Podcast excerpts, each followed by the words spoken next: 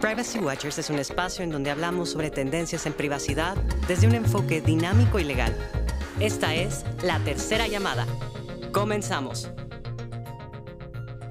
El día de hoy tenemos un programa especial y tenemos con nosotras a invitadas de lujo y voy a empezar a hablar de, cada una de ellas. Está con nosotros Paulina Cepeda. Ella es egresada de la licenciatura de Sociología por la Facultad de Ciencias Políticas y Sociales de la UNAM.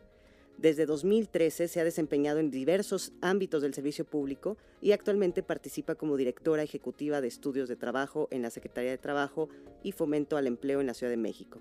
En el ámbito legislativo, acompaña el proyecto de reconocimiento, prevención, atención y erradicación de la violencia digital conocido mundialmente como Ley Olimpia.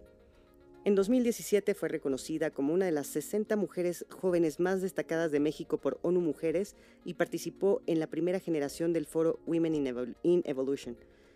Ha impartido pláticas, conferencias, talleres y capacitaciones en todo el país como parte de proyectos de los distintos tipos y niveles de prevención social y atención de violencia, y en 2015 fue seleccionada por Elige, Red de Jóvenes por los Derechos Sexuales y Reproductivos para la campaña Ellas Transforman la Historia, como reconocimiento a su trabajo como mujer joven en favor de los derechos humanos de las mujeres. Paulina Cepeda, bienvenida, estás en tu casa. Muchísimas gracias, Daphne, por la invitación. Al contrario. Y ahora también estamos con Marcela Hernández Oropa. Ella es maestra en políticas públicas y género por la Facultad Latinoamericana de Ciencias Sociales, titulada con excelencia. Eh, tiene una licenciatura en negocios internacionales por la Escuela Bancaria y Comercial. Es coordinadora de proyectos académicos y de incidencia pública en el Frente Nacional para la Sororidad. Es responsable de la Comisión de Atención a Víctimas en Defensa Digitales, es impulsora de reformas legislativas como la Ley Olimpia para el reconocimiento, prevención, atención y sanción de la violencia digital con perspectiva feminista en México y América Latina. También es co-coordinadora nacional de la Red de Masculinidades Cómplices por la Igualdad, Men Engage México.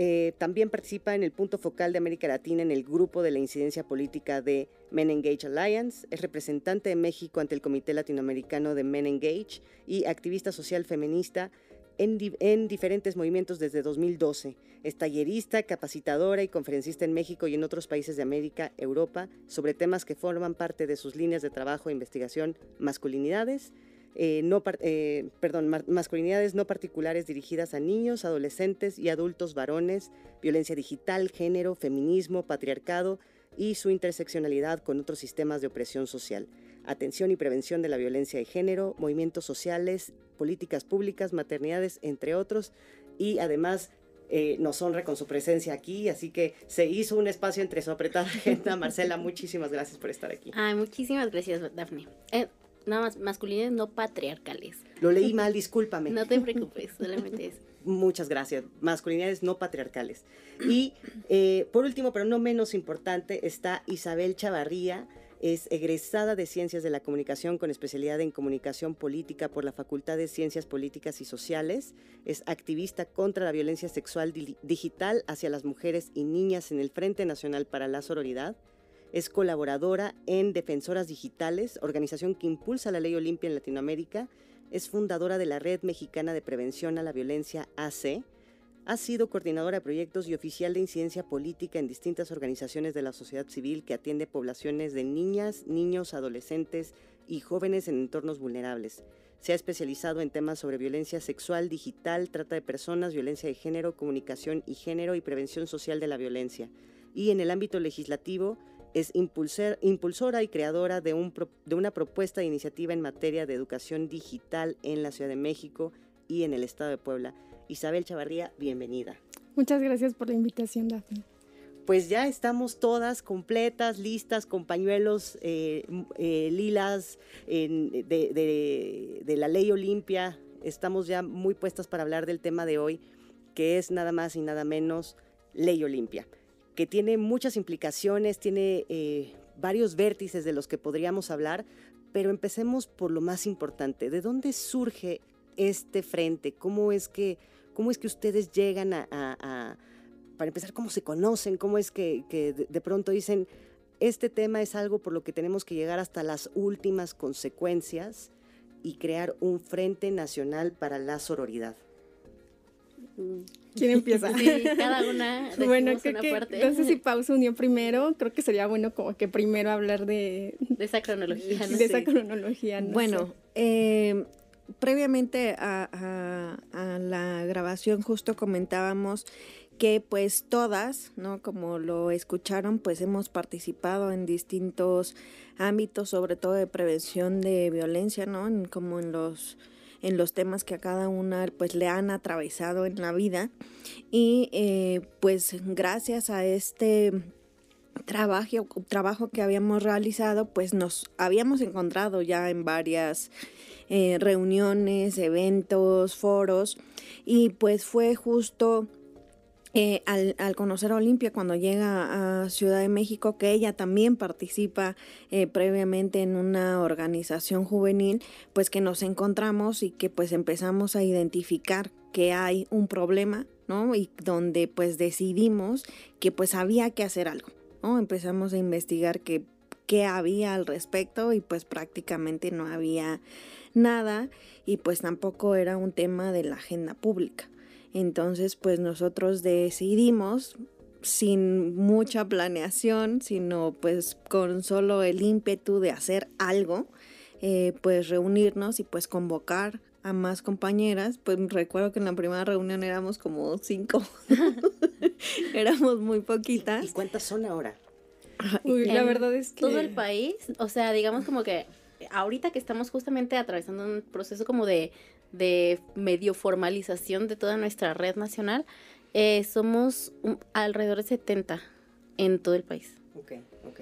Entonces, pues de esta reunión de cinco, que eh, justo escuchamos la historia de Olimpia, teníamos como solo algunas referencias, porque pues obviamente ella llegando a Ciudad de México no quería ser pues visible por esta situación, eh, pero pues ella siempre ha sido muy buena en el tema de oratoria, de debate político, entonces pues estaba eh, tratando de involucrarse en esos temas en la ciudad, entonces es cuando pues nos encontramos.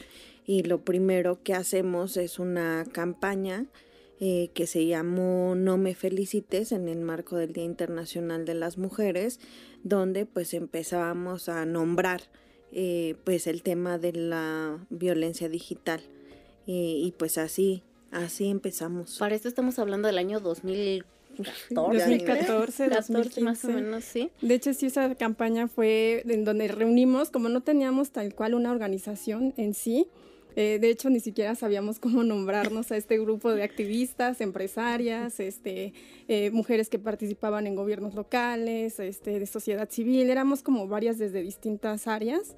Y fue así como este, pues un día decidimos así como que queríamos hacer algo que se llamara, que tuviera la palabra frente, pero no sabíamos bien qué, ¿no? Ya después vimos que pues sí éramos mujeres, empezamos a, a- entre todas empezamos a definir para nosotras qué es sororidad y bueno, con base en ello pues decidimos decir por qué no llamarnos Frente Nacional por la Sororidad, ¿no?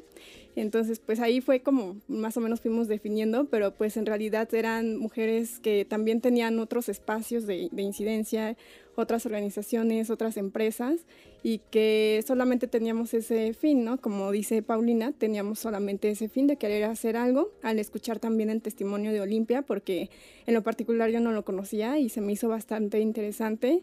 En la organización donde estaba, pues también dije, pues también tienen que ver con los niños, ¿no? También están expuestos, ¿no? Y así cada una encontró sus propias eh, intereses también dentro de ah, el querer hacer algo por mejorar los espacios digitales. Y aquí, si les parece, hacemos un breve paréntesis para nuestra audiencia, porque hablamos de la ley Olimpia, pero creo que vale la pena recordar quién es Olimpia, por qué estamos aquí sentadas. Y, y- y ot- y otro paréntesis dentro del paréntesis, fíjense que justamente estamos aquí gracias a Olimpia porque ella fue quien nos puso en contacto. Me, eh, me dijo, mira Dafne, yo estoy con la agenda rebasada, me encantaría participar, pero eh, la ley Olimpia somos muchas personas, hay muchas personas detrás de, este movimiento, así que me puso en contacto con ustedes tres, que para mí fue un, eh, súper regalo, eh, pero para la audiencia eh, y para las personas que nos escuchan fuera de México también, ¿qué, cómo, ¿cómo surgió este, eh, qué fue lo que le pasó a Olimpia? Alguien que nos quiera contar. A ver, Olimpia, cuando era chava adolescente, como a los 18 años, grabó un video sexual con su novio eh, a petición de él. Y eh, pasó el tiempo y ese video sexual fue dado a conocer en WhatsApp primero, luego rebasó ese límite, digamos, pasó a Facebook y comenzó a hacerse viral, primero en su pueblo, en Huachinango, eh, pero después en Puebla y después, bueno, ya, rebasó fronteras, ¿no? Con todo lo que eso pudo implicar para ella, al momento en que supo cuando la gente la veía, no sé, cualquier cantidad de acosos, de múltiples violencias y em, además de todo lo, emocional que puede una persona atravesar cuando sucede una cosa así. Pero ella, eh, al momento de querer como denunciar lo que ella estaba viviendo, se dio cuenta que había un vacío legal porque pues justo le dijeron, si no eras menor de edad, si no estabas, este, si no fue una violación, si no estaba, si no te drogaron ni nada de eso, pues entonces no había como ningún delito que perseguir y... Y, había un paradigma con el tema del consentimiento, ¿no? Eh, que, que, eso vino a redefinir muchas cosas también a nivel de, de autodeterminación, de, de, cómo quieres vivir tu sexualidad y que, y que no tiene nada de malo si quieres hacer un video sexual, lo que está malo es que, lo que está mal es que lo divulguen sin tu consentimiento, ¿no? Porque decían, bueno, pero pues tú te, tú te grabaste con tu novio, ¿no? Pues tú diste tu consentimiento. Justo. Ajá, justamente esa parte iba y, y la respuesta fue, pues no, no lo hubieras hecho, ¿no?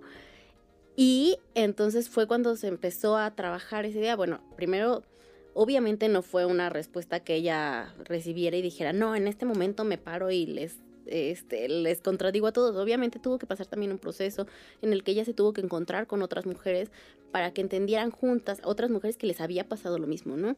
Además de tener el apoyo de su mamá, de su hermana, este, para entender juntas qué, es lo que había pasado y entender que eso era una forma de violencia que ni siquiera tenía nombre, que nadie sabía cómo nombrar lo que les había pasado.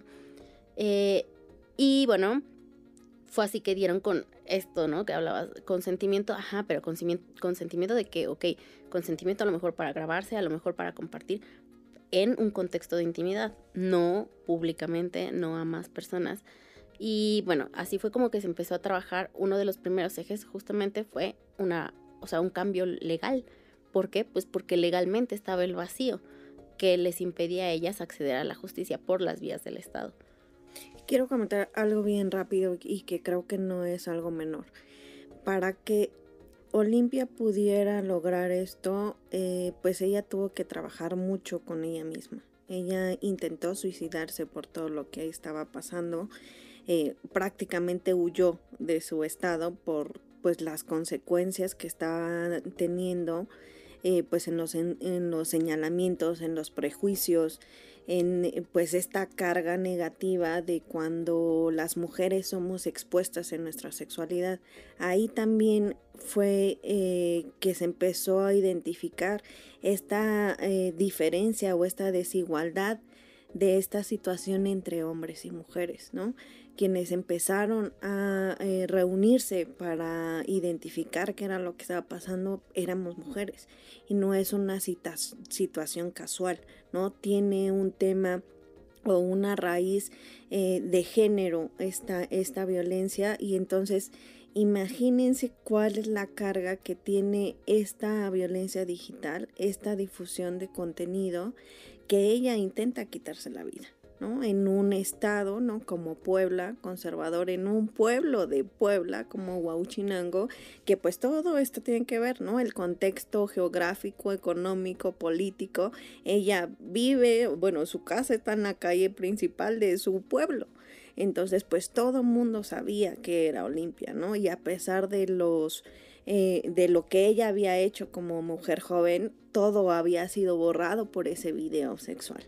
Entonces no es algo menor porque las consecuencias eh, de esta, de una situación así pueden ser muy terribles, ¿no? En algún momento, eh, Marce, cuando presentamos ahorita algo de lo que les vamos a contar, mencionaba a las mujeres que se han quitado la vida en el mundo por una situación así. Entonces, eh, pues esperemos que esto llegue a muchos oídos y que pues caigamos en cuenta que esto daña, que esto genera daños eh, irreparables y que pues esta búsqueda por el acceso a la justicia, por el reconocimiento, porque era algo que no existía, pues es importante y ha sido muy importante en todos estos años para nosotras.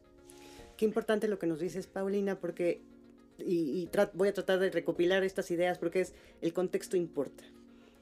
E importa porque somos personas que viven dentro de un contexto, cada quien con sus dimensiones, ¿no? Y luego, las leyes importan, porque lo que no está tipificado no se puede castigar. Y entonces es justo el paradigma social de hay un daño, hay una afectación tremenda que puede provocar que una persona se quiera quitar la vida, pero no hay una sanción. Pero además ni siquiera tenía nombre, ¿no? Exacto. sí. Y, lo que decimos es, lo que no se nombra no existe. Muchas veces. Totalmente. Y ahora, ¿cómo es que esto fue, el caso de Olimpia, ¿cuándo, ¿cuándo fue que, que le ocurrió? Más o menos en, qué año? Como 13 años. Fíjense, hace más o menos. No, ah, hace 13 años. Hace 13 años. Sí, Porque justo La, la, el INEGI ha sacado este, encuestas eh, de, de, ciberacoso, eh, en donde justo identifica que la población más perjudicada son mujeres, y no solo mujeres, sino niñas y adolescentes. Eh, pero no sé si quieran compartirnos alguna idea en, ese sentido. Pues realmente sí es una, bueno, en el proceso del Frente Nacional para la Sororidad tuvimos este proceso también muy reciente de justo plantearnos este tipo de cosas y cuál es nuestra postura frente a ello. Eh, algo que también hemos notado mucho es que pues generalmente en redes sociales quienes tienen al mayor tipo quienes viven mayor tipo de violencia, de algún tipo con connotación sexual, siempre son las mujeres y niñas y que incluso son, si son niñas que, o mujeres que tal vez no tengan acceso a Internet, aún así pueden ser víctimas de violencia digital porque tal vez no tengan ese derecho, porque sí es un derecho de acceso a Internet y de, eh, las niñas actualmente está reconocido que tienen derecho a Internet. Este, y a tecnología, sí. Y realmente cuando pasan estas cosas, que son niñas que quizá no tienen ese acceso, pero que sus contenidos están en Internet, eh, pues ahí es cuando nos damos cuenta que las niñas y las mujeres son las más vulnerables en este sentido. Y por eso toda nuestra lucha también como movimiento feminista tiene ese fin de hacer ese énfasis de que no nada más es una lucha contra la violencia digital o contra las fotos íntimas, sino que es una, una lucha en donde tiene que ver mucho el patriarcado, ¿no? Entonces, si no nos damos cuenta de que Internet es patriarcal, dijera Olimpia, de que el algoritmo es patriarcal, entonces no estaríamos hablando nada de esto, ¿no? Porque hasta jugando videojuegos las niñas son atacadas, ¿no? Claro. Oigan, tienen, hay tantas preguntas, pero voy a tratar de no hacerme bolas. Eh, ¿Cómo, ¿Cómo es que logran este primer hito en Puebla? ¿Cómo es que se logra esta primera reforma en donde claro, por supuesto que importante todo, eh, todo este proceso de, bueno, lo primero que, tuvo que hacer Olimpia fue un esfuerzo personal, pero, eh, pero que al final del día eh, se pudo, digamos, pudo desembocar en una reforma a nivel local en Puebla en cuanto a, en donde se reformó el código penal de, de la entidad y pero ¿qué tan fácil fue? ¿Qué tan complicado? ¿A qué se enfrentaron?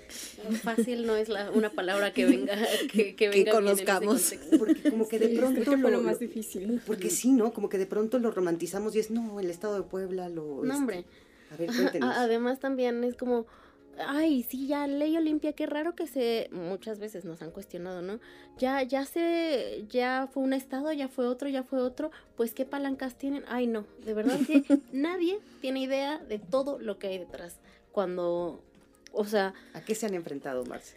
Por ejemplo, nada más para, como para un botón de muestra, la primera vez que Olimpia presentó, expuso, hizo toda la exposición de motivos para, para el planteamiento de la reforma en Puebla, el funcionario, el congresista a quien se dirigió, le contestó, ay, Olimpia, pues yo lamento mucho toda tu situación, sí tienes razón, pero yo no voy a, legislar a favor de la putería. Madre. Ese tipo. Eh, eh, y, así por, botón de muestra. Por los 300 diputados que eh, hay. Y por los 32, las 32 entidades del país. y ahora los, los, congresos internacionales. Por ese tipo de cosas estamos pasando una y otra vez. Sí. Que es Sí. cambio de paradigma con el que tenemos Pero que, que luchar. Humillaciones, poquiteos, ¿cómo se llaman? Así como que te minimizan. Minorizarnos. Ajá, que te dan tus palmaditas en la espalda, ay, qué bien tu lucha, pero, este, pero te dan el avión y te, sí, o sea, te ningunean, te humillan, bueno, esas cosas hemos pasado un montonal de veces hasta que alguien dice, ok, a ver, a ver, te escucho, ¿no? Y ¿Y alguien... en el alguien son mujeres o también son hombres? No, son hombres y Son hombres, mujeres. son y hombres y no de, mujeres. de un partido en particular. O sea, Hemos sido violentadas por todos. Hemos sido violentadas Hombres y por todos mujeres de todos y los escuchadas partidos. también por hombres y mujeres de, Sí, hay de todo. partes. O sea, los en los congresos de México no se ha subido nada más, haz de cuenta, no, no todos han sido ni de Morena, ni del PAN, ni del PRI, o sea, no. Cada estado ha sido por diferentes partidos, algunos partidos locales, algunas iniciativas ciudadanas, así de recolección de firmas y en la calle durante meses las niñas así irse a, recolectar firmas, juntar INES, change.org, bueno, tendederos, un montón de, mucho, mucho activismo para lograr que alguien nos volteara a ver y creyera en nosotras, o mucho activismo para lograr cumplir los requisitos que por ley se necesitan para meter una inici- iniciativa ciudadana en un congreso. Eh, y pues sí, o sea, nada, nada ha sido fácil. ¿Cuánto tiempo puede llegar a tomar eh, poner una iniciativa en, en una cámara local? Ay, no, es una tortura. Es mi proceso. Eh, bueno, yo quiero eh, decirles, eh, en todos los congresos empezamos a tener un eco porque logramos colocar en el territorio, en las calles, el tema de violencia digital. Entonces, primero nuestra gran tarea fue eso. O sea, hacemos eh, o hacíamos eh, tendederos de personas que habían eh, eh, vivido alguna agresión en el ámbito digital. Paulina, O- perdóname.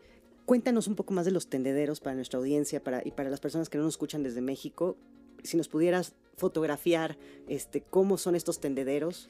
Pues llegamos a algún espacio público, eh, invitamos previamente a, a las compañeras a expresar, a exhibir la situación que ellas están viviendo en los espacios digitales, ¿no? Y empezamos justo a hacer así como un tendedero de la ropa, a colgar eh, pues la situación que ellas estén viviendo para hacerlo de conocimiento y que las personas puedan tener esa empatía con nosotras de la situación que hemos vivido. Entonces, eh, pues primero fue lograr eh, colocar el tema en el espacio público y eso también fue con la suma de muchas otras sobrevivientes de violencia digital, ¿no? O sea, cuando nosotros empezamos a decir, ah, a mí me pasó esto, a mí me pasó esto, ya no éramos cinco que nos habíamos reunido, sino eran cientos en todo el país, ¿no?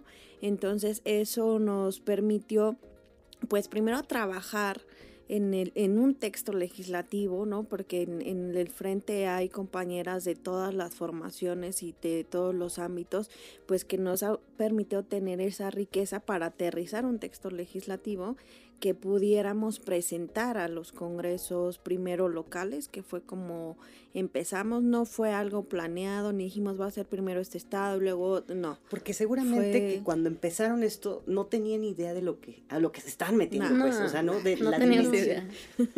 Si, si hubieran sabido, tal vez no estaríamos hablando de todos los, los logros a los que han llegado, ¿no? Pues hemos, hemos aprendido mucho porque justo también empezamos a identificar pues cómo funcionan estos congresos o estos espacios que en los medios de comunicación nos dicen que pues la casa del pueblo pero que pues te cierran la puerta en las narices, ¿no? o que parlamento abierto, ¿qué o tan que abierto parlamento es el abierto, parlamento? no, o, o cómo construir una iniciativa ciudadana, es súper complicado presentar una iniciativa ciudadana. Entonces hubo estados donde preferimos, ¿no? Ahorrarnos tiempo porque dijimos, bueno, si tal vez encontramos a una persona legisladora que coincida, que respete nuestra postura, que respete, que nos reconozca, que no pasó mucho, este, pues pueda ser más fácil para ahorrarnos los meses para juntar el tanto por ciento de firmas que se necesitan para presentar una iniciativa ciudadana, ¿no? ¿Este porcentaje cambia de estado a estado? Sí. Todo, lo, todo, cambia. todo, cambia. Justo también ver cómo funcionan los congresos locales, ver cuáles son sus reglamentos, cuáles son las comisiones que tienen, cuáles son los legisladores, quién preside, quién preside las juntas de coordinación política, las mesas directivas, todo eso tuvimos que chutarnos para presentar nuestras dos propuestas, porque también eh, vale la pena aclarar que Ley Olimpia son dos reformas a dos instrumentos jurídicos. La primera a los códigos penales para pues sancionar la difusión de contenido íntimo sin consentimiento y la segunda a las leyes de acceso de las mujeres a una vida libre de violencia para reconocer la violencia digital como una modalidad de violencia.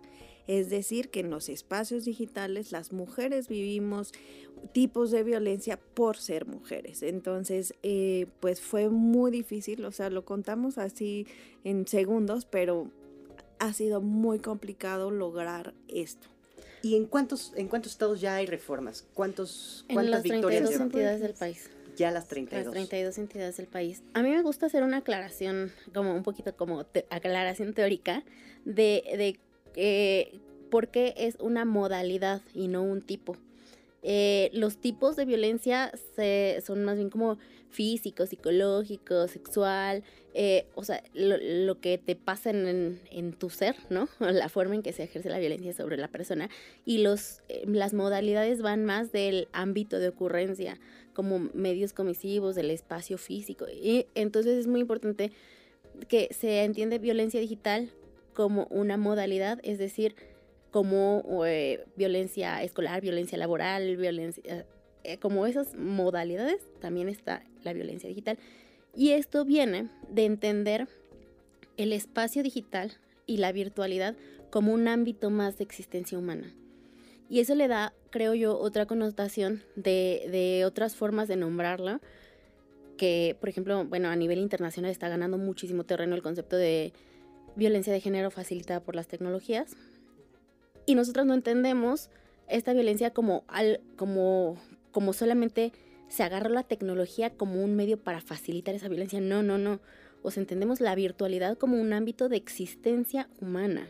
Ahí se llevan a cabo nuestros vínculos, eh, nuestras relaciones, podemos tener eh, nuestra vida pública, privada, íntima, llevarla al espacio digital.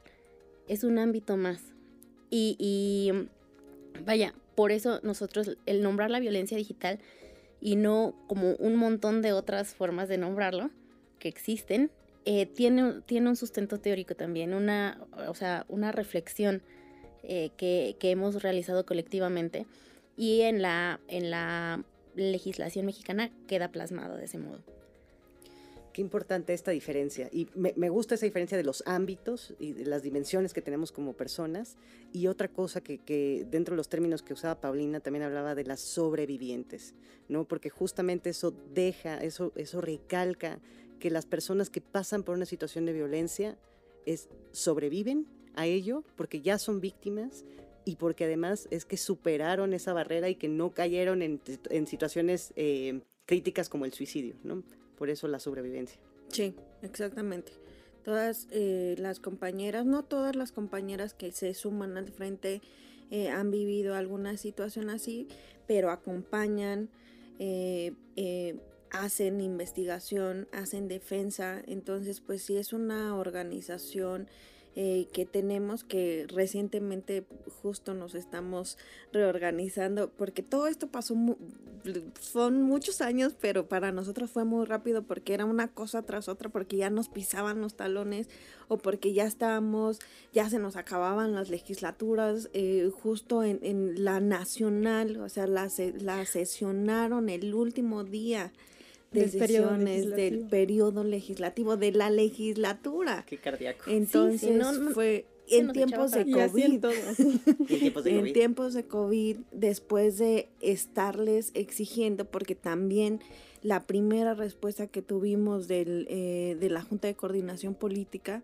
porque también hicimos alianzas en los congresos, también había eh, eh, personas, ¿no? La violencia digital no es exclusiva para un sector, todas las mujeres podemos ser eh, víctimas de violencia digital. en el propio ámbito político. Exacto. Había legisladoras que habían vivido una situación así, que pues tenían cierta empatía y que pues nos ayudaban ahí a presionar o para saber si sí, sí la van a poner en el orden del día o no, pero esa, esa nacional fue cardíaca, o sea, era en tiempos de COVID. Eh, el último día El último día fue muy, muy terrible para nosotras porque era, eh, nosotros sabíamos que si no se aprobaba teníamos que empezar de nuevo. Todo. Y empezar de nuevo. Y llevamos dos años. llevamos dos años. Empezar de nuevo era encontrar una persona legisladora que medianamente entendiera como cuál era nuestra postura y qué queríamos, que la presentara, que se dictaminara, que se aprobara, que volviera al pleno, que se votara. Y eso en, en, la, en la Cámara de Diputados fueron dos años, ¿no? Entonces eh, dijimos, no vamos a dejar, empezamos a tuitearles, se les mandan correos que nadie nos contestó. Les fuimos a dejar oficios a sus oficinas. no estaban uno por uno, no había nadie. No había nadie. Entonces fue justo entender esto, porque también, como estaban discutiendo otras cosas, nos dijeron, no, pues es que ese tema no es prioritario para el país, ¿no? Entonces imagínate tener una respuesta así, ¿no? O sea, nosotros ya estábamos así de, no, no puede ser esto posible, hasta que dijimos, bueno, ya lo intentamos por todos los medios formales que ellos nos han dicho que podemos hacer, pues tomemos la Cámara de Diputados, ¿no? Entonces, pero además como nuestro activismo igual. Pero además nos fuimos a, a hacer manifestación a cada una de las este, oficinas de los partidos políticos, a las casas, ¿no? es un episodio bastante divertido, de, pero porque justo estábamos al límite, a lo mejor no se metía al orden del día de la última sesión del periodo legislativo. Eso nos implicaba echar para atrás te, digo. Pero aparte que teníamos dos años de la primera vez que la, de la, que la impulsamos, ya había pasado al Senado, ya estaba regresando a diputados y si no la metían, todo se echaba abajo. Entonces, bueno, pues nada, tuvimos que ir a manifestarnos. Sí, porque y muchas compañeras llegaron, eh, convocamos a muchas, perdón, y pues bueno, nada, o sea, así como hemos sabido hacer ocupar las vías formales, mandar oficios, hacer tweets, hacer ser las entre comillas, buenas activistas, pues también supimos rayarle sus casas de campaña. sí, porque este aparte todo eso surgía en el ámbito legislativo. En el ámbito legislativo todo era como mucho estrés, ¿no? De que pues desde el último día este, todavía no hay fecha de votación para, o, o encontraron esto, que se va a regresar a la, del Senado a Cámara de Diputados y un montón de cosas más, ¿no? Eh, pero a la par, al mismo tiempo, estaban todas las chavas afuera del Congreso, afuera del Senado, manifestándose, haciendo ruido, este, citando a medios, eh, e incluso llegando desde las 6 de la mañana o desde las 3, 4 de la mañana al Congreso de la Ciudad de México para ir a acampar. Este, una noche antes en la Nacional, pues también nos fuimos. Eh, también había otro equipo también de, de chicas también en el que estaba en donde empezamos a, tuitear, ¿no? Tuiteo masivo, ¿no? A la par de que estábamos ahí en el campamento, también estábamos en nuestros teléfonos, este, eh, tuiteando, tuvimos una agenda en donde cada, a las 10 de la mañana, todas a tuitear esto, a las 9, a las 12, y así todo el día, ¿no? Entonces, fue así con ese tipo o sea, de que no hay bots para aquellas personas que ah, no, no, hay bots.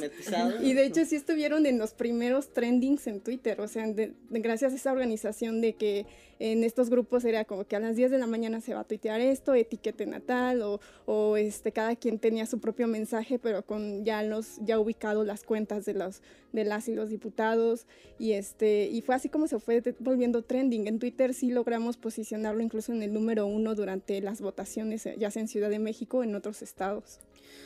Oigan, y esto no para en los esfuerzos legislativos, que de verdad que ahora que vuelva a, leer cada, cada una de las reformas que se han logrado gracias a ustedes, lo voy a leer con mucho más cariño por todo el esfuerzo que ha significado y porque para yo, yo que estoy, no sé, en el día a día, que de pronto es como, a ver, este, aquí en este estado está no regulado, ¿no? Como que de pronto nos pasa como muy simple, ¿no? Como si esto fuera generación espontánea y que, y que mágicamente cada estado va regulando, pero básicamente es si no hay un esfuerzo de la ciudadanía y si no hay este empuje de, de, este, de este frente, no se hubieran logrado estas, estas reformas. Pero además creo que te hemos hablado eso, del activismo y demás, pero detrás también de ese activismo hemos pasado noches y días leyendo códigos penales, estudiando el proceso legislativo, redactando este la justificación porque hay que hacer eh, justificación así un montón, de cosas este eh, viendo el tipo penal sentadas con personas expertas también este, de que no se duplique el, el verbo, que no empalme con otro eh, tipo penal, que, este, que no se establezca pena menor o mayor de acuerdo con el, o sea, como el ranking, digamos, este, que se tiene en cada estado, mesas técnicas con los equipos em, de asesores de diferentes diputados, de las comisiones, exposiciones también de, para sensibilizar a los congresos. Bueno, ha sido un muchísimo trabajo, muchísimo trabajo que hemos hecho en muchos estados del país. Hubo otros también real que en cuanto apareció, por ejemplo, la reforma de Ciudad de México, dijeron, ah, qué fácil, la agarraron, la copiaron para su, para su estado y ya nada más nos quedó decir, ah, oigan, reconozcanos a nosotras, ¿no? Este, pero bueno, sí hubo eso también. ¿no? Por lo menos este, bueno, que, que eso no pasó tanto, o sea, nosotros lo pedíamos pero por ejemplo también nosotras ya también bromeando siempre en la, ya cuando llegaba el momento de la votación, siempre entre nosotras nos decíamos felicidades diputada, felicidades, porque todo el mundo sube a, a la tribuna a felicitarse entre ellos y muy pocas personas nos reconocieron. Creo que la Ciudad de México, después de tres entidades, fue la primera vez que la entonces presidenta en la mesa directiva eh, porque si lo pedimos de nosotras es un acto de reconocimiento para todo nuestro trabajo y nuestra lucha, por favor, nombre de ley Olimpia, porque no es, no es ley Olimpia, ¿no? O sea, la aprueban en los congresos y es, se aprueban las modificaciones a la reforma al, Código Penal del Distrito Federal, bla, bla, bla, ¿no? O sea, aprueba la reforma a la ley de acceso, pero nunca decían ley Olimpia o nunca nos mencionaban, ¿no? A pesar de que nosotras... Eh, pues impulsábamos que en el texto, en la justificación estuviera pues el nombre de Olimpia, el nombre de las defensoras digitales, del Frente Nacional para la Sororidad, en la, en la sesión siempre era felicidades, diputada, así, ¿no? Entonces siempre bromeábamos haciendo eso porque muy pocas personas o en muy, muy pocas eh, entidades logramos que se reconociera o que nos nombraran, ¿no? Entonces eso era muy importante para nosotras. Recién en, en Argentina, en esta semana se publicó, ¿no? ¿Cómo se llama? El, boletín oficial de la República. Y, le ponen ley Olimpia, o sea, para nosotros casi que lloramos, o sea, porque pues eh, en nuestro país no, no fue así, ¿no? Creo Pero los medios sí lo adoptaron, los sí, medios sí lo han adoptado como, como ley Olimpia y yo creo que y hablo como ciudadana de pie, para mí yo, es ley Olimpia, ¿no? A pesar de, claro que sí, sí buscamos tratar de explicar que no es una sola ley, sino que es un cúmulo de reformas, ¿no? Pero qué maravilla que están trascendiendo las fronteras. ¿En dónde más han podido impactar además de Argentina? Estamos ahorita en trabajo con, con colectivas y con, con, activistas y con congresos en Ecuador, en Honduras, me parece que en Nicaragua y ya, son los... Bolivia y Panamá. En Bolivia, en Bolivia, claro, en Bolivia... Y Panamá. Ah, bueno, en Panamá también, claro. Ajá, eso y vamos por toda Latinoamérica, ¿no? Pues por todo el mundo. Vamos por todo el mundo, por y supuesto. de que en Latinoamérica también es muy importante porque, por ejemplo, en Argentina no, no fue llamada tal cual ley Olimpia, sino este, ley, ley Belén. Entonces ahí, eh, pues es un poquito reconocer a las víctimas. Belén San Román, ella fue una víctima de violencia digital que lamentablemente pues es una de las tantas mujeres que se han suicidado por vivir este tipo de violencia y como una forma de retribución también de reconocer su, su, su caso, pues se ha, se ha, optado porque en distintos países tal vez se pueda incluir este nombre de las víctimas, ¿no? En Argentina sí es ley Olimpia, pero aparte también es, es eh, ley Belén, ¿no? Eh, ley Belén es la que reconoce la violencia digital y ley Olimpia es la que sanciona, ¿no? En esta, en esta división de, de las personas, de, de la ley, de la legislación. Ah, nada más aclarar, ley, ley Belén es la del Código Penal, ley Olimpia la del reconocimiento. Pero juntas, eh, eh, estas leyes juntas hacen la mancuerna este, de Ley Olimpia. De ley Olimpia. Y oigan, eh, yo lo que, lo que he leído en, tanto en sus, en sus semblanzas como en, todo lo que forma parte de este activismo, es que no, o sea, se, legisla sobre la prevención eh, obviamente la sanción, pero también el acompañamiento a víctimas. Y cómo es que el frente, eh, eh, digamos, interviene en, estos ejes, ¿no? Que es atención a víctimas, ¿qué sería el otro? Desarrollo de conocimiento. Y hay uno más, que es incidencia. Bueno, sí, primero que nada decir que siempre que poníamos públicamente el tema, decía bien Pau, que nuestra primera labor fue como en las calles, ¿no? Eh, sensibilizar, el visibilizar el, problema. Lo primero que llegaban no, no eran medios de comunicación, no, no eran fondos internacionales para querer apoyarnos, no, eran víctimas, víctimas de violencia digital. entonces, cada vez que hubo movilización ¿Cómo, cómo las contactaban por redes sociales? Por lo general por redes sociales, ajá, o en la misma manifestación pública, quizás las menos, pero también. Em, y entonces, o sea, fue así que se fue llevando a diferentes estados de la, del país. Fue así que las chicas decían, oye, a mí me pasó y yo quisiera que en mi estado hubiera también esa legislación.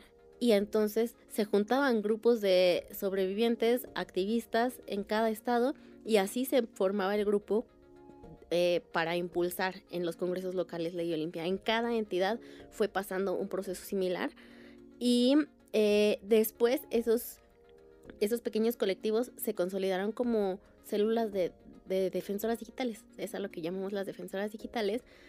Y entonces tenemos esas células de defensoras digitales en cada entidad del país, casi en todas, y son las que luego así, cuando nos llegan casos, es como, ah, ok, tú eres de Veracruz, entonces, fulanita, ¿no? Este, compañera.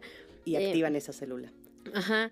Paulina nos comentaba tras bambalinas que tienen un protocolo, ¿no? Sí. ¿Es un protocolo de atención a víctima? es que todo lo hemos hecho sobre la marcha porque eh, comentamos que pues las, eh, las víctimas pues primero lo que necesitan es una contención, ¿no? Porque muchas veces nosotros o ya hemos logrado eh, posicionar el discurso de que las mujeres que están siendo difundidas eh, no son las culpables, ¿no? Ese también fue de las primeras cosas que tuvimos que hacer. No es tu culpa, ¿no? Que pareciera muy fácil, pero cuando estás atravesando una situación así, lo primero piensas es justo, ¿por qué me grabé? ¿no? O porque porque cedí o porque no. Incluso hemos tenido como ya muchas discusiones acerca de este consentimiento. Si sí tenemos esa capacidad de dar nuestro consentimiento o estamos recibiendo una presión de nuestras parejas o eso es lo que quiere esa persona, pero yo no tanto, pero o sea, como todo esto. Entonces, pues primero es eh, decirles a las víctimas que no es su culpa y eso tarda un buen, o sea, sí son procesos que tenemos que eh, trabajar ¿no? con las compañeras que son psicólogos, a las personas que están directamente en esta tarea de la atención y después darle las opciones ¿no? que tienen, porque también si bien nosotras eh, tratamos de que las eh, compañeras que están atravesando esta situación pues hagan su denuncia, pues también sabemos que nuestro país es una situación pues bastante compleja ir a un ministerio público que tal vez donde, eh, donde muy probablemente te puedan volver a revictimizar y pues las compañías lo que quieren es eh, esconderse en donde nadie las vea porque todo mundo las está viendo, ¿no? Y esa contención, ¿no? Y eh, justo esa contención de, pues primero de salvaguardar su vida y su integridad, ¿no? Porque también tenemos casos muy terribles donde pues las compañeras están siendo acosadas, exhibidas en, en, el espacio de la digitalidad, pero también hay personas, ¿no? Afuera de sus casas porque alguien les dijo que ellas hacían eso, ¿no? Entonces también este gran eh, hashtag, que no es solo un hashtag, ¿no? Si es una forma de mirar de lo virtual es real, ¿no? Eso es lo de, también lo que hemos posicionado, porque esto que nos pasa en los espacios digitales muchas veces... Eh, pues trastoca toda, toda nuestra vida. Entonces, pues eh, ahí eh, justo estas compañeras de defensoras eh, digitales pues nos apoyan con este, este proceso de atención y decirles, ¿no? Y también pues hemos tenido que trabajar con las plataformas para que ellos tengan procesos para bajar los contenidos porque también las compañeras o quienes han vivido una situación así, pues lo primero que quieren es que se deje de difundir. ¿no? Entonces, ¿cómo hacemos las denuncias? ¿Cuál es el, el proceso eh, eh, adecuado, ¿no? Eh, se escribió tal cual, ¿no? Si si quieres eh, bloquear un contenido en esa plataforma, tiene que ser este paso uno, paso dos, paso tres. En esta otra, paso uno, paso dos, paso tres. Pero dejan que la víctima sea la que decida y, la que y la que inicie ese reporte de, para la baja de contenido, ¿no? Claro, porque también quienes sí deciden eh, presentar una denuncia, pues sí necesitan, pues el, el link, ¿no? Porque esa es como la prueba, ¿no? Entonces la evidencia también pues ha tenido que trabajar con, la, con las personas que procuran e imparten justicia para que sepan, ¿no? O sea, porque no es la ley nada más. Mm. Cuando nosotros empezamos a trabajar las reformas, eh, primero quisimos hacer... perdóname, Paulina, es que creo que lo que estás diciendo es muy importante para la audiencia que nos escucha. O sea, básicamente es, si vas a, si vas a perseguirlo por la vía del delito, es no bajes el contenido porque esa es tu prueba. Sí porque, a ver, si, quisiéramos, si quisiéramos preservar, o sea, es que es justo, ¿no? Si quisiéramos preservar esa prueba, pues podrías ir con un fedatario público, pero pues no todo el mundo tiene los recursos para estar pagando un fedatario público este, y que se preserve esa prueba, ¿no? Entonces, el protocolo básicamente es no bajes el contenido y para que a fiscalía. Acude a fiscalía para que puedan ahí, ahí sí levantar eh, esta inspección ocular y la propia autoridad pueda hacer esa, pueda eh, generar esa prueba, ¿no? Es, es, incluso bastante más complejo que eso. este, sí es, sí, eh, que sepan, bueno, a ver, el, modelo de atención que preguntabas hace un momento es, incluye cuatro ejes, cuatro ejes de atención, contención eh, psicoemocional, contención digital, contención legal y contención comunitaria de la contención es, psicoemocional es de lo que hablaba Pau y de lo digital estaba también hablando. Em, la digital es como todo lo preventivo de este eleva la calidad de tus contraseñas, no compartas con nadie, quita personas que no conozcas.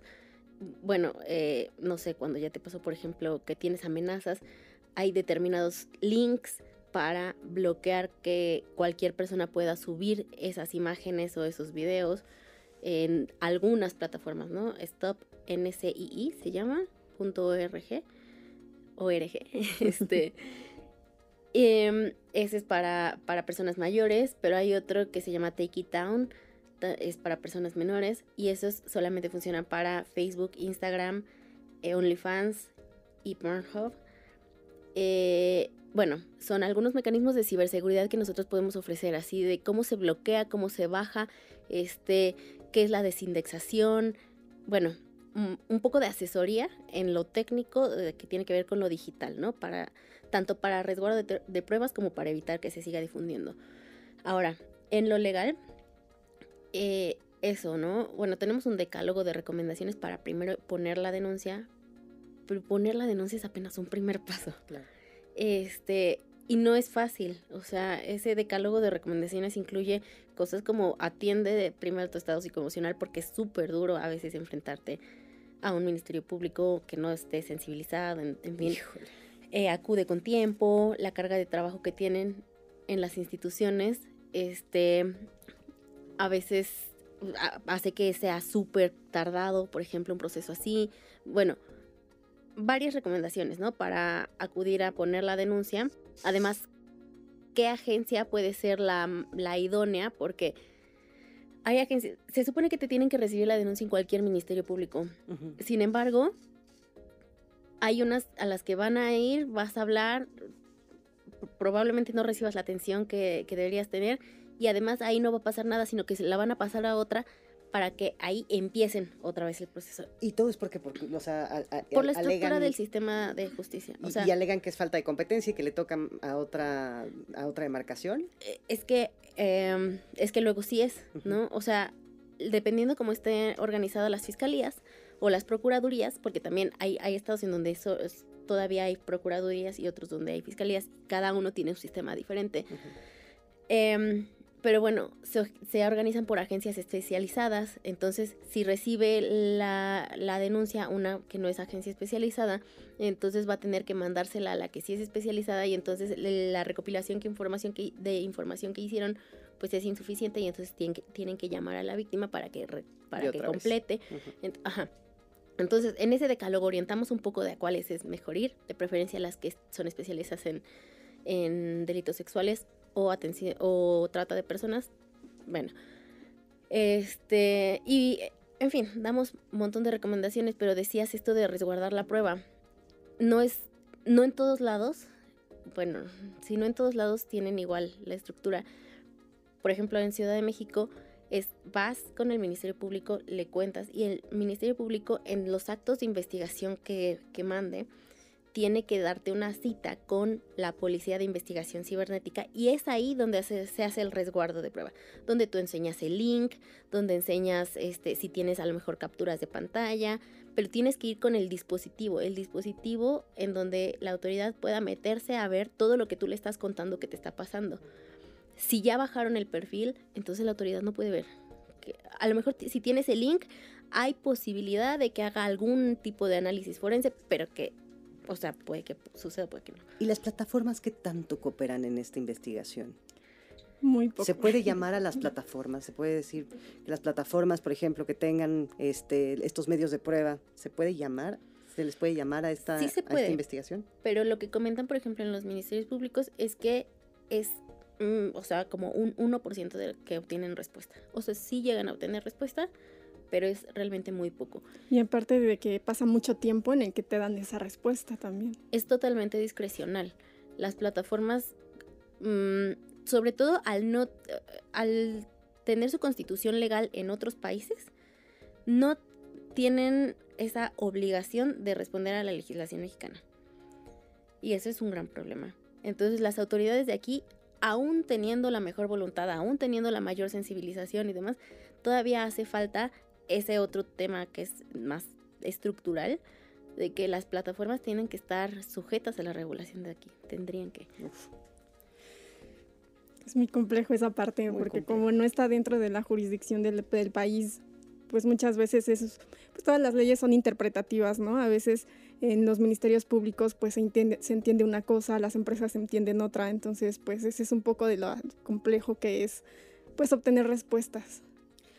Pero pese a toda esta nebulosa, hay victorias. Sí. Una de esas victorias muy reciente, platicábamos este, hace unos días eh, lo que ocurrió en, en Hidalgo, ¿no? Ah, claro, bueno, una en Hidalgo, ahorita tenemos otra allá en Ciudad de México. Cuéntanos de estas victorias. Este, bueno, sí, en, en Hidalgo lo que pasó es que tuvimos oportunidad de, de tener interlocución con el procurador eh, y se nos, digamos, nos sentamos a la mesa. Esa- No fuimos ninguna de nosotras tres, fue Olimpia con nuestra compañera Marta Briones, que está allá en Hidalgo de, de Código Violeta, se llama su base. Eh, y eso, o sea, se sentaron a la mesa, expusieron los casos. Había afortunadamente ta- también personas de una agencia estadounidense que se sensibilizaron al escucharlas. ¿Qué- qué- Al ¿Era una agencia de. Estado o era una ONG? No, agencia de Estado. Ok. Este, y al sensibilizar a todos los actores que estaban ahí sentados, hubo oportunidad, una, de bajar el repositorio de, de información que, que estaban denunciando, que a ver, además no es reciente, o sea, ese repositorio lleva antes de que nos conociéramos, mm, o sea, con, con Marta, por ejemplo, ¿no? Pero era un repositorio que estaba alojado en la dark web o era o estaba llama- muy visible. Se llama Meta, es igual que un Dropbox, Ajá. este, se llama Mega, Mega. perdón, Mega, ajá. Es igual que un Dropbox, así como, pues sí, Sí, unos una archivos, nube, así, Sí, este, para alojar ahí carpetas y y archivos. ponen, haz de cuenta, eh, y cada carpeta ponen el nombre de un haz- está Hidalgo y todas las entidades, todos los municipios de Hidalgo y por cada municipio le abres y están nombres de chicas y entonces le abres y en cada carpeta había fotos y videos de las chicas, ¿no? Y así eh, hasta Los los, famosos packs. Igual pasa actualmente con, con en el, el caso de IPN. Tenemos varias, varias cosas, ¿no? En el caso del IPN, lo más, el, el que más sonado ahorita fue el tal Diego N, que tenía en su iPad más de 166 mil fotografías editadas con inteligencia artificial para, digamos, desnudar a sus compañeras, ¿no? Pero aparte del caso de Diego N, está también un repositorio de Mega del IPN y también hay grupos de Telegram del IPN, por mencionar ahorita el IPN que está en el foco, pero en realidad eso sucede casi que escuela por escuela, entidad por entidad del país y en, existe en otras partes del mundo. De hecho, hace poco, hace unos años, ¿no, Marce? hubo también esta parte de, de, en la escuela de contaduría de la UNAM, algo así. En las mismas computadoras de la UNAM estaban alojadas las carpetas de, de, un buen de mujeres también. Era ahí, sí, era un Dropbox, me parece. Y fue la primera denuncia de ley Olimpia en, en la Ciudad de México porque se aprobó, entró en vigor Ley Olimpia en Ciudad de México y fue como a los pocos días, dos semanas después que tuvimos ese caso y, fue, y lo llevamos. ¿Y ahí se logró la consignación también en la Ciudad de México? Pues increíble, ¿no? Los frutos. Quiero comentar algo muy importante y que creo que no hemos mencionado. Esto funciona, opera porque las mujeres o los cuerpos de las mujeres o los cuerpos feminizados son objetos de consumo del capital. Entonces, las plataformas, o sea, no es como que no quieran colaborar, no estamos presionando para que así sea, pero al final estas plataformas tienen una ganancia económica por eso. Cuando se empezó a investigar lo comúnmente llamado páginas pornográficas, que nosotros les llamamos mercados de explotación digital, eh, pues muchas de ellas justo en sus políticas de privacidad para no bajar los contenidos decían, no, pues es que nosotros no somos responsables de lo que se difunde. Eh, las personas, cada una sube los videos o las fotografías y ellos son los responsables, pero pues nosotros cómo vamos a saber quién lo subió, ¿no? Entonces ahí pues justo tiene que ver, cada que nosotros bajamos una aplicación, o sea, muchas veces no nos preguntamos, ¿no? O sea, ¿por qué un juego va a querer tener acceso a, nuestras fotografías o a nuestros contactos y nosotros les damos a aceptar, aceptar, aceptar. O porque todo el tiempo necesitamos tener nuestro Bluetooth activado. O sea, todo eso es porque nuestra información tiene un valor económico. Entonces, eh, mientras esta, eh, este patriarcado, ¿no? de la mano del capitalismo, siga obteniendo ganancias económicas en la explotación sexual digital de las mujeres y las niñas, pues vamos a seguir en riesgo. El tema de que nosotros digamos que el Internet y el algoritmo es patriarcal es porque se ganan eh, dinero por eso. Entonces es, eh, pues esto, eh, esto de las reformas es la primera parte y siempre lo hemos sabido. Es lo que nos iba a dar entrada a las instituciones, a las plataformas para que se sienten con nosotras y decidan también hacer como nosotras algo. ¿No? Cuando quisimos nosotros sin una reforma hacer campañas de prevención con el entonces Instituto de las Mujeres, nos dijeron, no, porque no está en la ley que podamos hacer una campaña porque pues no está en nuestras atribuciones, porque nuestro marco jurídico es la ley de acceso y en esa ley de acceso eso no existe. ¿No? Entonces, cuando se eh, buscan las puertas de los ministerios, entonces ministerios públicos, fiscalías o procuradurías decían, no, pero es que eso no puede ser porque en ningún lado nos dice que lo tengamos que hacer. Entonces, esa es la importancia y hemos dicho, la ley Olimpia es solo el primer paso, ¿no? Nos falta absolutamente todo y por eso se trabaja haciendo investigaciones. Este año, en el mes de enero, se hizo eh, eh, pues un, un, estudio de los perfiles de los agresores, ¿no? Que también tiene que ver con esto que está pasando eh, visiblemente más el tema de las compañeras del Instituto Politécnico Nacional, pero el perfil de los agresores son hombres universitarios, entonces que tienen la conciencia también de que la imagen de las mujeres puede mancharse, ensuciarse o que todavía tenemos esta visión conservadora y patriarcal de las mujeres, pues de que ser exhibidas tiene una consecuencia, porque algo también muy importante, no son las mismas consecuencias de los hombres y de las mujeres. En algún momento eh, Oli tuvo la oportunidad de estar en un programa con Paola Rojas. Si ustedes recuerdan, eh, su ex esposo, Sage, fue difundido. A él se le aumentaron los espacios en la televisión, hacía eh, comerciales por lo que se había difundido. A ella le quitaron espacios, a ella, ¿no? Entonces no es, o sea, las consecuencias son diferenciadas. Entonces, por eso nosotras también, eh, eh, también es importante aclarar, el Código Penal no es solo para las mujeres, es para hombres y mujeres, pero hemos destinado nuestro mayor discurso para la prevención de las mujeres porque somos quienes más vivimos estas situaciones y quienes mayormente tenemos consecuencias en todos lados. Tenemos compañeras que han perdido sus trabajos por haber sido exhibidas, que han tenido que partir de sus escuelas, que han trucado sus trayectorias políticas por esto. Entonces es algo muy importante para nosotras, pues que nos escuchen y que nos escuchen en todos lados, porque la ley Olimpia solo es el inicio, pero trabajamos todos los días, todos los días para primero pues nosotras desde nosotras mismas organizarnos, plantearnos nuestro paradigma político, ético, eh, de activismo para saber qué sí somos, qué no somos, qué queremos, pero también atendiendo víctimas todos los días, haciendo investigaciones, haciendo incidencia política, estudiando, o sea, cada que luchamos en una entidad o en un estado es vivir lo mismo, ¿no? Estudiar las leyes orgánicas, los reglamentos, si medianamente hay alguna persona legisladora que pues pueda escucharnos, eso es todo el tiempo, ¿no? Entonces, parecieran como esta, eh, estas victorias, nosotras siempre decimos, nunca disfrutamos ninguna victoria porque ya está el siguiente paso, porque ya tenemos que ir a la fiscalía para que se capaciten, para capacitar la policía de investigación, para, o sea, todo, ¿no? Entonces sí es no hay descanso. no hay descanso no en esto. Desde que empezamos en esto, yo creo que yo, yo no he tenido descanso.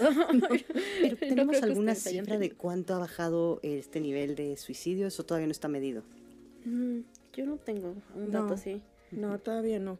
Que justo, por ejemplo, lo que sí ha pasado, ¿cómo se llama la, la encuesta que hace INEGI justo de... Lendire. Es sobre ciberacoso. Justo. Ah, Mosiva. tenía mil años que no se... Bueno, no es cierto, estoy exagerando, pero se hizo, no sé, en un año y mucho tiempo no se hizo y gracias también a estar eh, presionando se vuelve a hacer, ¿no? Es que las métricas son importantísimas. Creo que el estado más violento es Tlaxcala, ¿no? Y es parte de lo que... O sea, a nivel de... Bueno, ¿De violencia digital? De violencia digital en, en, en, una encuesta, creo que de 2021, si no me equivoco, de la MOSIVA, justamente.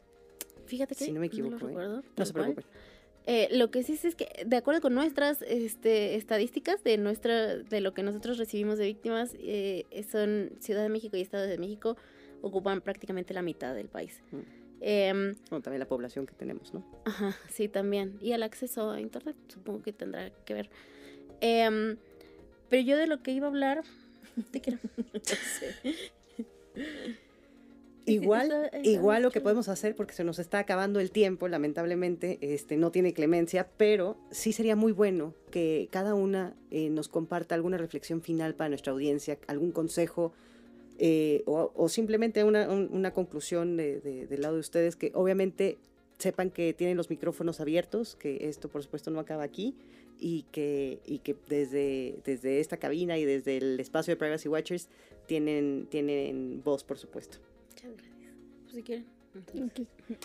Eh, bueno, yo quisiera hablar sobre pues que seamos un poquito más conscientes sobre esto. A veces no dimensionamos toda esta parte eh, hace poquito mencionaba que, eh, por ejemplo, en la, que yo que trabajo más en las escuelas, en la parte de prevención, en la parte de pláticas a nivel secundaria, que justo ayer, eh, mientras daba una plática a docentes, pues ni siquiera estaba en su agenda, se supone que ya estaba agendado y ni siquiera lo, lo, tuvieron tan en cuenta hasta que uno de los maestros afortunadamente dijo, sí necesitamos esa charla, ¿no? Sí necesitamos esa plática. Y fue ahí cuando se dieron cuenta, ya cuando me dieron ese espacio de que puede pasar muchas cosas, ¿no? Incluso después los maestros se acercaron y dijeron, tenemos dos casos de niñas en estos momentos. Entonces, cuando tú lo hablas, como que también se contagia, ¿no? Y cuando tú das información. Entonces, a veces pensamos que eh, repartir un flyer o un tríptico o una infografía en internet, pues puede ser algo que quizá no impacte mucho, pero realmente sí lo hacen, ¿no? Si lo hacemos como con ese ímpetu de, que queremos informar, desde el área preventiva, pues sí podemos lograr bastantes cosas, ¿no? Y sobre todo porque a veces, eh, a mí no me gusta asustar a la gente, pero a veces sí digo, es que, o sea, si han visto los capítulos de Black Mirror o Love It and Robots, ¿no? O sea, toda esta parte es que no estamos tan alejados. Si realmente están sucediendo este tipo de ideas es porque incluso hay, ¿no? Actualmente ya hay avatares de mujeres que son usadas para violarlas, para matarlas. Y, bueno, en, el metaverso hubo un caso de violación a una mujer, o sea, no se pierde, no se pierde tiempo para, para violentar a una mujer, ¿no? En realidad, como bien lo decía Marce, o sea, eh, la violencia digital es, es un espacio comisivo donde se dan un montón de violencias que incluso no logramos dimensionar, ¿no? A veces eh, con los papás no, no, ni siquiera saben esto del metaverso, eh, de todo lo que puede suceder con, con, los avatares, con la creación de imágenes simuladas y que hacia allá vamos, ¿no? De hecho, pues como se mencionaba Marce, pues toda la parte de, de, prevención es importante y justo porque vamos hacia ese desarrollo súper apresurado de las tecnologías como la inteligencia artificial, en donde ahorita, y afortunadamente Ley Olimpia Ciudad de México sí lo contempla al decir en su artículo 181 quintus, que sí se puede sancionar aquellos contenidos reales o simulados, es decir, que fueran creados con inteligencia artificial, pueden entrar dentro de, dentro de esta legislación, pero hay estados en los que no menciona esa pequeña y gran importante parte y que es tarea ahora sí que de todos, ¿no? A veces como que todo recae entre, en las feministas, en las que tenemos que hacer todo, pero todos podemos hacer eso, ¿no? Los maestros, las, los papás, los niños, eh, los adolescentes, que siempre tengamos en cuenta que ni siquiera dimensionamos que debajo de una red social, de un perfil que más o menos se ve decente, puede haber un montón de cosas, ¿no? Es como bien lo mencionaba Paulina, es la punta del iceberg, la legislación, pero abajo está en la sociedad, en nosotros, en la audiencia, en tener pues toda esa parte de prevención, de concientización y de sensibilización y compartir también la información con otros. Influenciar en el tejido social. Sí. Sin duda. Paulina. Bueno, pues yo eh, quiero decir que la parte de la educación digital es importante, ¿no? Que el tema de ya tener computación con el software y hardware en la secundaria ya no es suficiente, que debemos ser responsables con el uso de nuestros eh, dispositivos móviles, ¿no? Con el, el uso de nuestra información que debemos de tomar en cuenta pues justo todo este tema de seguridad digital. Nosotros a eso apostamos, a la educación digital, a la, seguridad digital, que pues también eh, decimos nosotras no queremos que estén todas las personas en la cárcel por usar internet, no, queremos que no haya una víctima más de violencia digital. Y también eh, pues decirles que eh, algo muy importante, todas las personas somos responsables de lo que eh, ponemos o difundimos en internet. Nosotros justo en Código Penal pusimos que pues esta cadena del delito es responsable quien eh, crea contenidos, quien lo difunde y quien lo almacena. Todas las personas que están involucradas en ese delito eh, pues son culpables, ¿no? Para nosotras hacen daño a las personas, principalmente a las mujeres y las niñas, y que pues justo eh, nosotras debemos de apostar a estos procesos de eh, sensibilización, de aprender eh, y de reaprender cómo usar las tecnologías, ¿no? Las tecnologías no son malas en sí mismas, sino es el uso que nosotras les estamos dando o que nosotros les estamos dando y que pues debemos, ¿no? Que esta extensión de las, de las violencias que vivimos las mujeres, pues también está en el espacio digital y así como hemos hecho o dado la lucha por la erradicación de los feminicidios, de la violencia económica, o sea, de todas estas violencias que vivimos las mujeres por ser mujeres, pues la violencia digital ya también está en la agenda de todas y de todos. Es muy importante también ya que los hombres se hagan cargo de lo que les corresponde, que dejen de mirar a las mujeres como objetos sexuales de consumo para dañarlas, ¿no? Esto que comenzábamos de hacer, ¿no? Imágenes, avatares de las mujeres para violarlas, para matarlas. ¿Es en serio que no les es suficiente? Esas agresiones que vivimos, entonces pues todas y todos somos responsables que hagamos uso responsables de nuestros dispositivos, que leamos las políticas de privacidad, que miremos en qué espacios digitales compartimos nuestra información y pues que también si hay alguna persona que esté viviendo alguna situación así, pues que se acerque al Frente Nacional para la Sororidad, que todas y todos pues también nos apoyen a veces poner un tweet, ¿no? Para lograr ser trending topic el día de la aprobación en algún país es importante para nosotras porque se hace visible, o sea, usemos el algoritmo para eso, para que esta información llegue a más personas. Nosotros le tuiteamos a todos los legisladores de todos lados para que nos hagan caso. Entonces, hasta que esto pasa, y eso nos pasó en Argentina, piensan que es importante porque pues ya van a salir en el trending topic con el hashtag, ¿no? Pero es importante que sea visible para todas y para todos y pues que nos ayuden a lo que sigue, a exigirles a las autoridades y a las plataformas a ser más responsables en, en el ámbito digital. Muchas gracias. A ti. Marce. Pues igual antes de, la conclusión quisiera hacer comercial chiquito de, eh, de, los, de los estudios que hemos realizado en nuestra parte de desarrollo de conocimiento.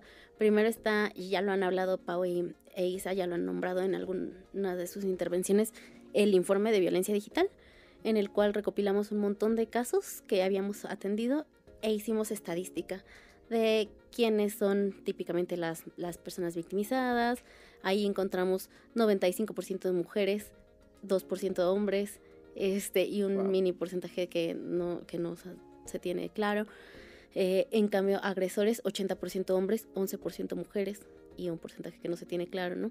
Em, este, esto que decía Pau, de los agresores típicamente universitarios entre 18 y 24 años, eh, pero además podemos ver porque utilizamos no solamente las estadísticas de los casos que nosotros hemos eh, recibido, sino también utilizando herramientas de Big Data, eh, de análisis de, de, bueno, de escucha social digital y de análisis de antropología social digital.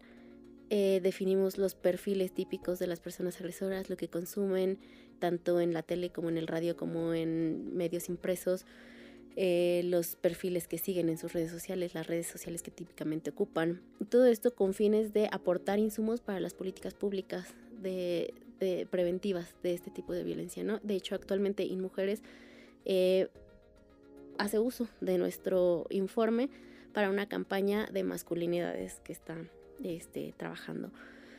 Ese es uno. ¿En dónde se encuentra disponible ese informe, Marce? Es www.leyolimpia.com com.mx. Ahí van a encontrar una página que dice próximamente está en construcción esta página y hasta abajo un link donde, donde va el, al informe. Pero me parece que está anclado también en la página de Facebook del Frente Nacional para la ah, Sororidad. Está más fácil. Porque, en, Facebook y, y, próximamente en, en, la página de la Ley Olimpia. O sea, en la página de la Ley Olimpia viene el link. O sea, dice próximamente sitio en construcción y el link al informe. Este, también está, bueno, está difundido en, la página de Men Engage, este, y fue traducido al francés y al inglés también ese informe, eh, gracias a Men Engage. Bueno, ese es uno. Actualmente estamos desarrollando una investigación en conjunto con el think tank ODI, ODI de Reino Unido, que este, vamos a medir el impacto real que ha tenido en tanto en las instituciones como en la sociedad como en las empresas eh, la ley Olimpia en México. Y otro que en el que a dos años de la creación de la agencia especializada en delitos contra la intimidad sexual de la Ciudad de México, cuáles son los retos, desafíos, cuáles son las áreas de oportunidad y cuáles son las buenas prácticas para la persecución del delito de ley Olimpia, de, de, los delitos contra la intimidad sexual. Esa es una investigación que estamos realizando en colaboración con la Fiscalía General de Justicia de la Ciudad de México. Eh, bueno, eso era el comercial. Ahora sí, de cierre, eh, me gustaría justamente hablar del, cuarto eje de atención. El cuarto eje de atención que, del que les hablaba en nuestra metodología es la contención comunitaria y tiene mucho, mucho que ver con lo que hablaba ya Isa y lo que hablaba Pau de la prevención, de sensibilizar entornos. Eh, nosotras nos hemos dado cuenta que la violencia no ocurre en cualquier comunidad, en cualquier sociedad. Ocurre en las sociedades y en los entornos comunitarios que lo permiten. Hay espacios, eh, entornos comunitarios que saben contener la violencia. Y entonces la violencia no tiene em, terreno fértil. Ese caldo de, Exacto. Pero hay comunidades, hay entornos comunitarios que, que la propagan. Y que en el caso de la violencia digital, un entorno comunitario que, que si un agresor manda la nud de su novia, por ejemplo, hey, ¿quién tiene, ya tengo esta, ¿quién tiene la de fulanito? Y que todo mundo le diga, oye, no, eso es violencia, estás cometiendo un delito, oye, qué pena que hagas este tipo de cosas, ¿no? O sea, que tenga un entorno comunitario que sepa contener la violencia, entonces ahí la violencia ya no ocurre. En cambio, entonces, ay, sí, yo también tengo la de fulanita, ay, yo tengo de... Y pum, pum, pum, ¿no? Y se hace gigante. Es, y, y, y como además se le sumas los prejuicios contra las, la sexualidad de las mujeres, nuestro cuerpo, la hipersexualización de, de nuestra imagen, todo esto de lo que ya habló Pau, pues obviamente esa es una comunidad que propaga los efectos nocivos de la violencia, ¿no? Y que en algún momento van a llegar a todos, a todas las personas que están involucradas. Entonces eso, generar entornos comunitarios que sepan contener la violencia, hablar de prevención, hablar del tema, a dar información, sensibilizar de, de los efectos, pero además otra cosa que nosotras hemos descubierto, porque ha sido así un descubrimiento a lo largo de estos años atendiendo a víctimas, es que todas las mujeres que han atravesado por una cosa así, una de las cosas que más quieren es que no les vuelva a pasar a nadie más que no haya otra niña, otra mujer que, quiera pasar por lo mismo, bueno, que tenga que pasar por lo mismo, perdón. Entonces muchas se vuelven activistas y esa es una forma de justicia también. Entonces, volviéndonos un entorno comunitario de activistas sobrevivientes eh, a favor de los derechos de las mujeres en los medios digitales también ha sido otra forma de obtener justicia para muchas. Entonces eso, pues nosotras sabemos que falta mucho, que falta todo, ya hablamos aquí de todos los retos. Bueno, quizás ni siquiera hemos hablado de todos, pero hay muchos retos todavía. Pero siempre dice Oli, que nadie nos diga que luchar no vale la pena. Pues ha sido un privilegio tenerlas en el programa de hoy mucho que hablar todavía, pero sin duda este, no, no pierdo la esperanza de que podremos volver a sentarnos y platicar de, de, más historias y de cómo es que han podido lograr más métricas, que son muy importantes, por supuesto, y cómo es que podemos contactarlas, cómo es que nuestra audiencia puede acercarse a ustedes. Eh, ya sea para consultarlas o incluso para apoyarlas eh, desde de, otras maneras. ¿En dónde puedes seguirlas? Ok. El Twitter es Ley Olimpia Latam. El Facebook es Frente Nacional para la Sororidad. Ahí nos pueden seguir y nos pueden contactar vía inbox. El Instagram es Sororidad Frente. Y bueno, pueden contactarnos también a través de Ley Olimpia de leyolimpia.gmail.com y en, si son casos para atención de víctimas es sororidadtm.gmail.com. Muchas gracias. De cualquier manera vamos a poner disponibles en el podcast los links que nos han recomendado y, los, y, las redes eh, del frente, por supuesto. Y muchas gracias por haber estado el día de hoy con, con, con nuestra audiencia en Privacy Watchers. Muchísimas gracias. Gracias. Nos escuchamos pronto. En Privacy Watchers somos auditoras y auditores en privacidad y seguridad de la información. Visítanos en privacywatchers.com, en Twitter como arroba privacywatchers o en Instagram como arroba privacy.watchers. Te esperamos en nuestra siguiente entrega.